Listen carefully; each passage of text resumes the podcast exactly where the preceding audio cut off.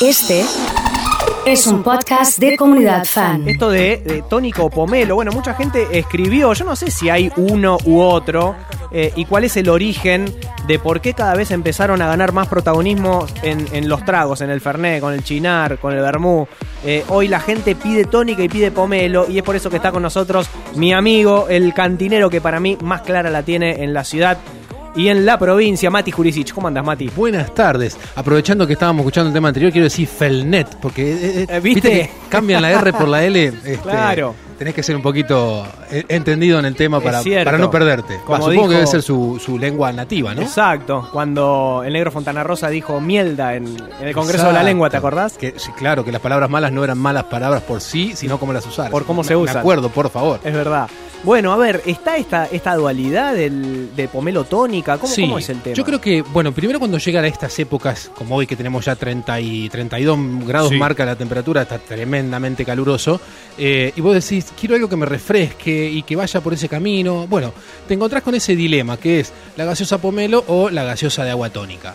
No vamos a meter en esta discusión el jugo de pomelo, que debería tener un- o admitiría un debate un poco mayor, porque se mete en, una, en un terreno que no es eh, el que por ahí nos vamos a meter hoy. Pero sí podemos dar a entender algo respecto del pomelo. Primero, el pomelo es un producto que es típicamente argentino en consumo, ¿sí? No nace en Argentina, no es una planta endémica, no se trata de eso, sino que Argentina hoy es, hoy por hoy, el mayor importador, mejor dicho, exportador de pomelo en el mundo. Toda la zona de Tucumán es la zona cítrica por excelencia, también está Yajarí, también está la zona de San Pedro, pero Tucumán claramente la, lidera. De hecho, hasta le ampliaron la plataforma del aeropuerto para que baje un 747 cargo directo desde Miami para llevarse, entre otras cosas, pomelos, limones y, frutos rojos.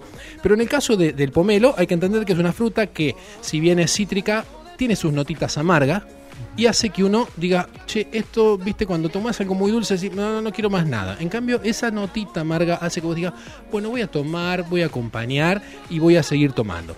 El tema del agua tónica, hay que entender un punto que es, que es la primera bebida gaseosa de la historia.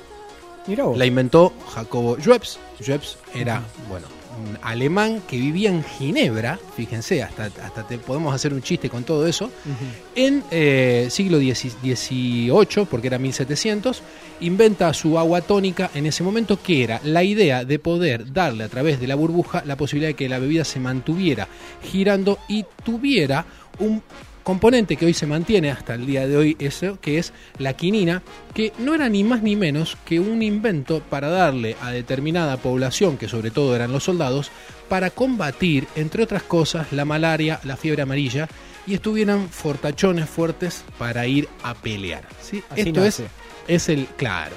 De hecho, la versión Indian Tonic, que es la que se, en el popular decimos es la amarga. ¿Por qué es la más ma- amarga? Porque la cargaban un poco más de, de quinina y era lo que mandaba. En ese entonces había un convenio entre eh, Holanda y, e Inglaterra donde mandaban sus barcos de mercantes a la zona de la India y ahí es donde tenían vari- varios de los, de los soldados, digamos, apostados en, en esas colonias para defender, digamos, lo que era su territorio en ese momento. Entonces le cargaban de quinina para que llegara y no se pusiera feo en el, en el, en el trayecto del barco. ¿Qué es la quinina? ¿Un yuyo? La un- quinina es una planta, Una planta. nativa de Sudamérica. Es más, es el, lugar donde históricamente se cultivó la quinina es Perú. Desde hace unos años Perú no tiene plantaciones o la están renovando porque hicieron una, una deforestación tan este, exhaustiva que la terminaron extinguiendo. Hoy la quinina que se viaja a nivel mundial es ecuatoriana. ¿Sí? Es, es una planta, es una corteza y que de hecho tiene una, una historia alrededor que la condesa de Chichón, que era una de las, de las personajes más importantes de la historia española, estaba en la zona de Perú y un chamán descubre, va, en realidad no descubre, ya lo conocía, eh, cuando ella se, se, mm, enferma de, de paludismo, de malaria, eh, el chamán la cura con esta cuasia, con esta, con esta corteza y le salva la vida y a partir de ahí este, hay muchas historias alrededor de la condesa de Chichón, el agua tónica y la quinina. Mira.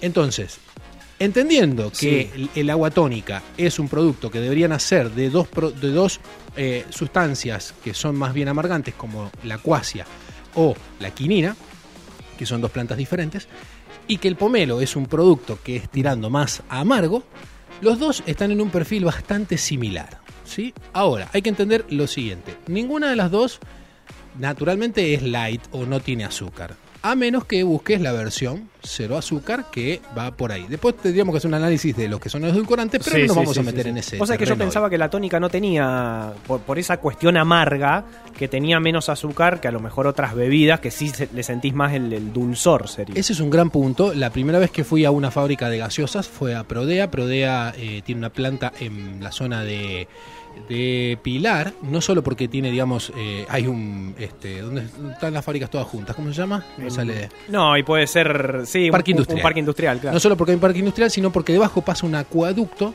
que es el acueducto por el cual están plantadas todas las cervecerías y fábricas de gaseosas en la Argentina en esa zona. Quilmes, eh, Todas ahí. Isenbeck, Coca, Pepsi y Prodea. Porque sacan el agua ahí porque es mucho más pura para, digamos, tienen que utilizar menos recursos para poder purificar ese, ese agua. Y entonces Claro. es, digamos, más económico. Cuando visito la planta le pregunto al ingeniero por qué no había una agua tónica light, porque todas tienen Claro, su ¿verdad? contenido. Sí, sí, sí. Y la respuesta fue, no, porque todavía en los focus groups la gente considera que el agua tónica es light. Y por ende no vamos a sacar al mercado ninguna agua tónica light. Sí, dicho esto, hace poco, hará no más de dos años, se presentó la primera agua tónica en el mercado, cero azúcar, que particularmente es de la misma empresa, la voy a mencionar ya que está, no nos paga, pero bueno, es Cunnington. Cunnington tiene su versión cero azúcar eh, en agua tónica y es la única del mercado. Acá me, pregunta Agus, eh, ¿qué onda me dice las agua tónica de autor? Eh, imagino que debe hacer referencia a aquellas agua tónicas que son locales, botellitas chiquitas, ¿no? Que hay, empezaron Sí. a, ahora a, a producir así, podría decirse, agua tónica artesanal. Sí, sí, hay varias que están eh, metiéndose en el rubro y está buenísimo que eso pase porque aportan nuevos perfiles de sabor, además de los clásicos, porque todos obviamente tienen su agua tónica eh, regular. ¿Qué pasa? El agua tónica uno puede darle su perfil de sabor a base de la quinina y de la cuasia, pero a su vez se le suele agregar algunas notas de esencias de cítricos.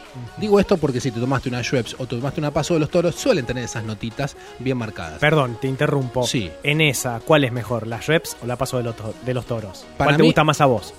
A mí, yo por mucho tiempo haberlo consumido paso de los toros, Mira. pero entiendo que en ese caso la gente prefiere la Schweppes, no sé, creo que hay una cuestión más de acidez que le gusta más. Perfecto. Pero yo me acostumbré sinceramente al de paladar de paso de los toros. Listo.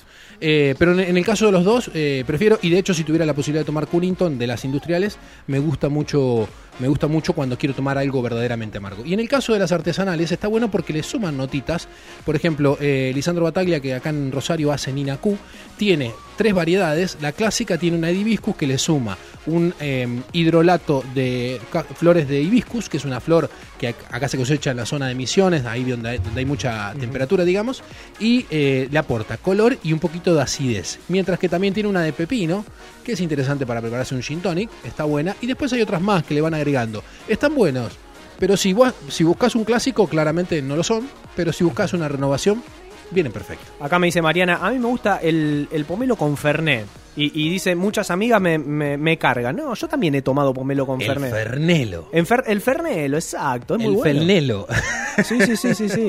Sí, eh, yo creo que esa costumbre llegó para quedarse y está bueno. Durante muchos años en la Argentina consumimos esta cuestión de que una cosa va con eso y nada más que eso. Y la definimos bien a la Argentina.